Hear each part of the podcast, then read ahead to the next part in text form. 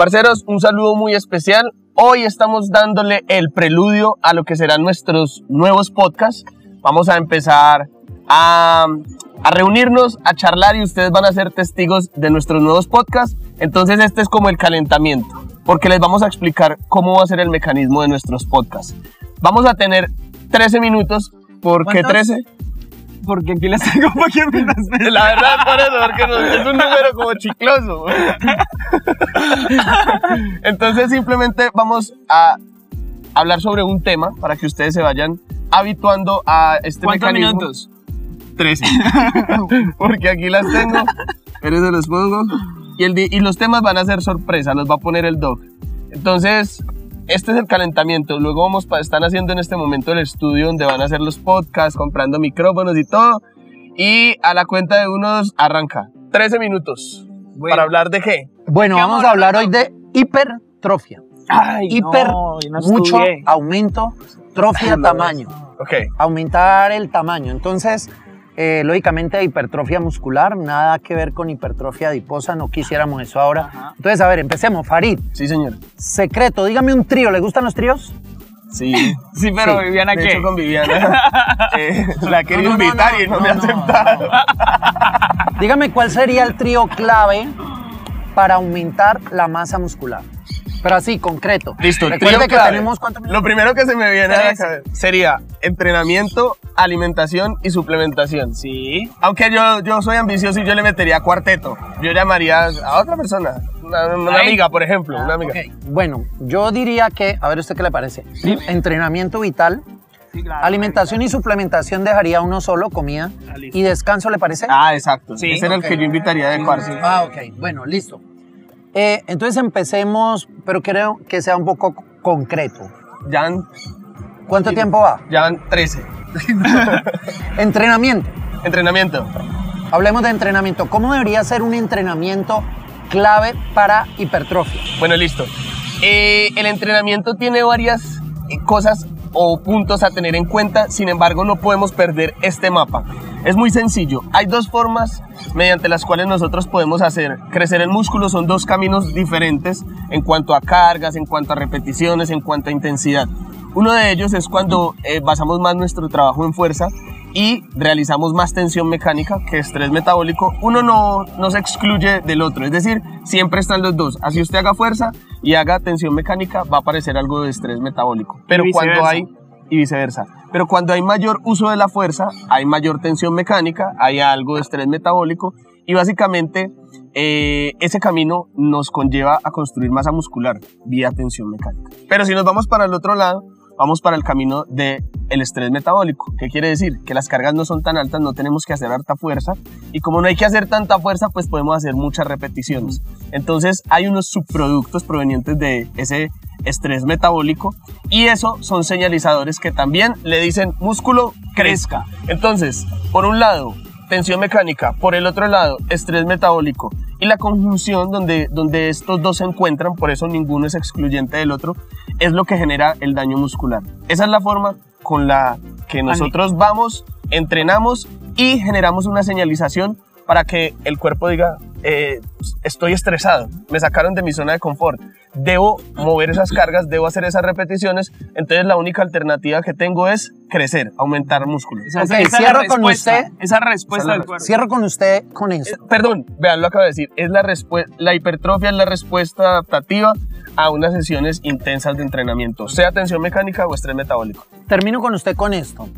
Eh, dígame dos hormonas que fuesen muy importantes para lograr hipertrofia. Dos hormonas muy importantes para lograr hipertrofia, eh, insulina y la Sí. otra puede ser testosterona. La testosterona. Ok. Y desde el punto de vista de entrenamiento, con esta tensión mecánica y este estrés metabólico, ¿cuáles se estimularían más? Con tensión mecánica se ha demostrado que se eleva la tasa de segregación endógena, es decir, la nuestra, de testosterona. Eh, válido para hombres, válido para mujeres. Entre más fuerza, entre más ejercicios compuestos, que son los que usted puede mover más carga, movilizar más carga, más segregación de testosterona. Hay algo de segregación de hormona de crecimiento, sin embargo, la hormona de crecimiento se dispara más cuando nos vamos por el camino del estrés metabólico. Ok, entonces, tensión mecánica, cargas altas, pausas largas entre serie y serie y aumentaría un poco más la testosterona. Estrés metabólico, más repeticiones, menos pausa entre serie y serie, aumentaría más la hormona de crecimiento desde el punto de vista de entrenamiento. Pero el señor habló de insulina y ahí viene la comida, la alimentación. Dígame puntos importantes de alimentación para lograr hipertrofia. Doc, aquí entro, digamos, en, eh, a, a- a tener un tema muy concreto y es que hace poco estábamos Farillo haciendo un, un fictol y estábamos colocando los dos parámetros en el cual es eh, Bien. ah no estamos bien de tiempo bien, sobrados. Bien, estamos sobrados de tiempo Bueno, entonces hay unas hormonas que bajan y otras que suben dependiendo del, del- ya sea que estamos en déficit calórico o ya sea que En estamos en superávit. calórico pero estamos en hipertrofia. Ojo, espere, eso, ahí, ahí es donde voy. Ojo, en déficit calórico, en déficit calórico hay cierto chance también de generar hipertrofia, pero no sería el ambiente ideal. Exacto. ¿Por qué? Justamente porque las hormonas que Farid está nombrando, estamos hablando de testosterona, de hecho todas las hormonas anabólicas, testosterona, insulina, hormona del crecimiento, más bien están bajitas. Y Ojo, GF1 también cae. factor de crecimiento insulínico. Ahora bien, cuando estamos en un entorno donde hay abundancia, donde el cerebro entiende que tenemos mayor disponibilidad de alimentos, es un entorno ideal para que el cuerpo diga, ah, ahorita sí es momento de crecer. Entonces, por eso el ambiente ideal sería un superávit energético. Ahí es donde los carbohidratos y entendiendo la liberación de la insulina jugaría un papel determinante para nosotros crear ese entorno ideal. Serían nuestros aliados en ese, en ese momento. Ojo, principalmente la proteína, porque sin proteína no se puede construir masa muscular.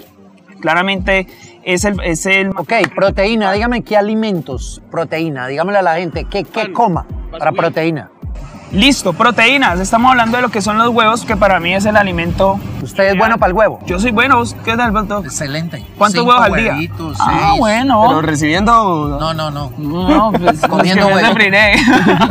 seis de huevo. Huevitos, Sí. pollito. Pollo. Y ojo, estamos hablando de pollo, del muslo, del pollo que es muy rico. de el los de contra- no, 19, no, no, no. no, no, no de los niños, no, no, no. Es muy importante dejar claro que no es solamente pechuga como se pensaba antes. Exacto, ¿no? exacto. Ok, listo. De hecho, los muslitos. Yo no parce, como son- ya pechuga, son prefiero muy los deliciosos. Definitivamente, sí. El lomito, a mí, me- a mí me gusta mucho el lomo, tanto el de res como, como el de cerdo. A mí me gusta más el de cerdo, como no sé, el sabor me parece un, un poco más rico. Estamos hablando de salmón, y pronto si tienen dinero como Farid, que de pronto le pueda dar ese gustico de salmón. ¿Qué tal las alitas de cerdo? ¿Caben en la dieta?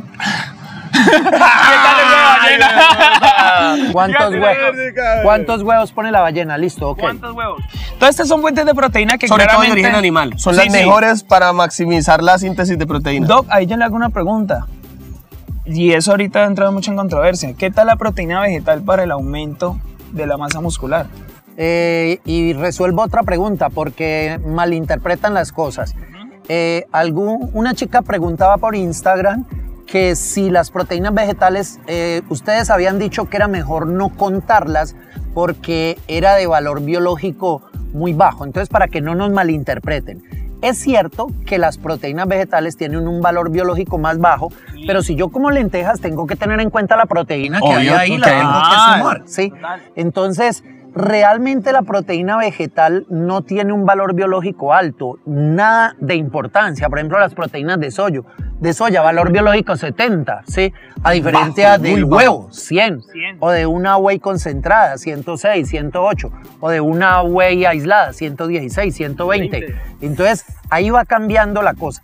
Pero no quiere decir eh, por eso que yo no pueda contar si como lentejas, pues no las tenga que sumar y bendito sea porque es un valor agregado. Pero definitivamente el impacto mm, mayor en el valor biológico más alto sería la proteína Rendimos animal. alimentación. De hecho, no, esperen, de hecho... Es que vamos en ocho. Ah, listo. De hecho, lo de las lentejas, por ejemplo, para hacer 20 gramos o 30 gramos de proteína en lenteja, Ah, se come más carbohidratos. que exacto, y el impacto calórico es mucho más elevado. Ojo con esto y lo hacíamos en una capacitación hoy. Ustedes muchachos deben de tener, y señoritas, señorita, señorita, tendría que tener en cuenta en la proteína que yo voy a consumir el aminoácido más importante, que es la leucina.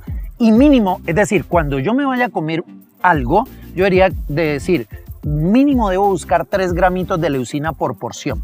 ¿Sí? Entonces escuche esto.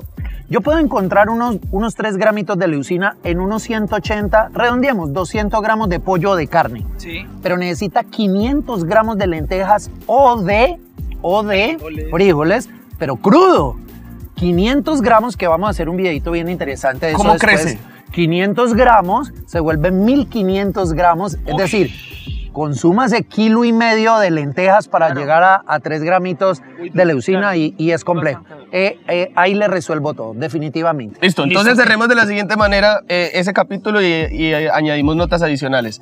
Alimentación requiere primero que haya un superávit energético, Totalmente. proteínas de calidad Proteína. y obviamente no excluir carbohidratos y grasas. De hecho, los carbohidratos pueden tener cierta predilección porque disparan la insulina y Total. apoyan como ese, ese impacto anabólico. Y es Y muy importante la grasa, perdón, para cerrar ese conceptico, porque recuerde que las grasas y las hormonas esteroideas, entre ellas testosterona, que es vital e importante, vienen del colesterol. Entonces, súper importante eso. ¿Ok? perfecto, perfecto. Vale, y vamos cerrando con suplementación. Dígame, bueno. cierre, cierre usted ahí. ¿Qué iba a decir? Mi top 1 para el suplemento a mí, a mí, mi favorito es la creatina. Para mí, para mí, para mí, para la construcción Yo de la masa muscular. yo voy a otro. Yo primero me fijaría en micronutrientes, porque Ya. van a pasar muchos procesos metabólicos y fisiológicos que requieren enzimas, coenzimas y varias vías eh, con las cuales mm, para poder trabajar la energía que consumimos de carbohidratos, proteínas y grasas debemos primero tener los micronutrientes, vitaminas y minerales, que no aportan energía, pero son los catalizadores para que el otro funcione bien. Y después de ahí me voy La por creatina. la creatina. Sí, definitivamente los, las vitaminas, minerales, fitonutrientes son muy importantes, pero yo iría un poquito ahí con Cecitar, pero en un concepto. Que aunque hoy en día, porque lo sabemos por transgénicos y todo, es muy difícil llegar a unas vitaminas y minerales en equilibrio, de todas maneras digamos que podría ser posible. Pero lograr el equilibrio y la cantidad de creatina en alimentación Es mucho más complejo. es Es, duro, es mucho duro. más complejo. Por eso, de pronto me inclinaría a un tricito y eso que le doy un 0,5 por encima, porque es que definitivamente los fitonutrientes, vitaminas y minerales son vitales. Son tan vitales que la abuela desde pequeñito a uno y la mamá lo llevaban donde el médico para que le dieran vitaminas. Vitaminas. ¿O no? Sí. Esa es la Total. consulta número uno. Puede estar que- gordito. Así fue que él hizo su riqueza. Sí, Dándole exacto. vitaminas ahí, nada, que aceite de emulsión de Scott. una Con aceite de hígado de bacalao, excelente, buenísimo. sí. Bueno, Omega muy importante y cerrando eso, omega 3, ¿sí? Uy. y por eso hablaba del aceite de hígado de bacalao, porque eh, el omega 3 como tal es una grasa esencial que casi no se encuentra. Me refiero en la dieta, En la dieta. en la dieta normal, porque los eh, pescados, el ácido docosahexanoico se encuentra allí y encontrarlo en los vegetales es muy difícil y el equilibrio EPA y DHA es muy difícil. Entonces, ese también es un suplemento que es muy difícil, Faría, encontrarlo en la dieta y que sería vital porque estas grasas son muy importantes en general para nuestra salud y para estimular estas hormonas tiroideas. Entonces, es vital. Yo tengo una pregunta ahí, Doc, en cuanto 20 a, la, a la EPA y, y la DHA. La EPA Colombia, 20 segundos. DHA. ¿no? DHA y EPA. Sí. ¿Cómo sería la relación ideal en cuanto a decir este es un omega 3 bueno? Lo que pasa es que debería haber una relación entre ellas dos a uno, no EPA 2, 1 DHA, pero es que muchas veces ni siquiera se encuentra eso. Nosotros tenemos una base y, y vamos a lanzar un muy buen omega 3 con 600 miligramos, que es excelente entre EPA y DHA. Brutal. Muchachos, muchas gracias. Esto fue Fitness en 13, porque aquí tengo para que me... Para que me las des. 13, 13. Eso es una introducción. Listo, Ey, nos vemos en el próximo ya del estudio. Sí, en el próximo ya del estudio, parce, y no se pierdan. Vamos a estar en, en Spotify. En Spotify. En Spotify. Entonces, bueno. parce, vamos a vivir de esto si Dios nos lo permite. Vea, Dios quiere. 58, 59. Chao. ¡Véngale! 13. ¿Cuántos Oye. minutos fueron? 13. Aquí las tengo porque... Fitness en 13, no se pierdan el próximo capítulo.